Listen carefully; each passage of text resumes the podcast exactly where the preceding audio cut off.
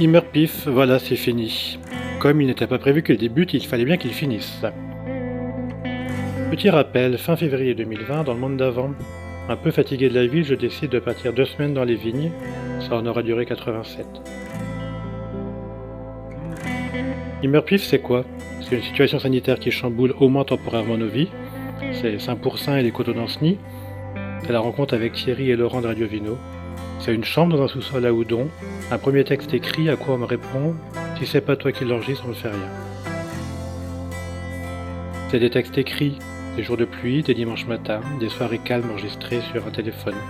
C'est des coups de fil passés aux Lyonnaises et Lyonnais. C'est calme ici, continue, profite.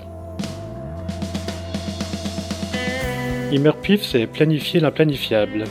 Visiter des vigneronnes et vignerons amis, se laisser coopter vers des inconnus. C'est fuir le nord l'hiver et le sud l'été. C'est vouloir dormir chez des gens et faire des activités avec eux. Mettre les mains dans la terre, piocher, biner, tailler, désherber, traiter poliment, jurer copieusement.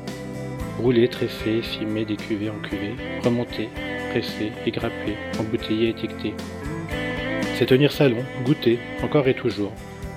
C'est faire l'éponge, avoir le cœur et le foie gonflés. C'est des discussions France Culture et des brèves de comptoir. C'est de la militance LGBT aussi. Alors pour tout ceci, merci à toutes et tous. Merci de vous être volontairement ou non livrés. Merci de cette intimité. Merci de vos doutes et de vos certitudes, de ces petits déj silencieux et pesants surtout en 2021. Merci de nos conneries, de nos divergences. Merci de nos ivresses et de nos gueuletons, de nos interactions. On a taillé le bout de gras et on l'a mangé. J'étais entré dans le monde du vin il y a quelques années par la serrure d'une cave et d'un bar. J'ai ouvert grand la porte par cette expérience aujourd'hui. J'ai eu mal au dos, j'ai douté, appris, j'ai entendu, j'ai soupçonné, j'ai vérifié, j'ai confronté mes préjugés. J'ai appris à me taire. Euh non. J'ai essayé de vous apporter un peu de mon expérience et de cette fabuleuse histoire, de faire du lien entre domaines. J'aurais pu faire plus de podcasts avec du recul, mais qu'il était difficile justement d'en reprendre du recul, absorbé que j'étais par ces vies, par ces bras et ces âmes qui m'étaient tendus. Il meurt pif, c'est deux cycles végétaux. 2020 pas simple mais jouable. 2021 année complexe et dramatique pour certaines et certains. La météo n'a pas épargné de vignoble. L'occasion sans faire la morale de justifier nos réflexions, de justifier vos réflexions.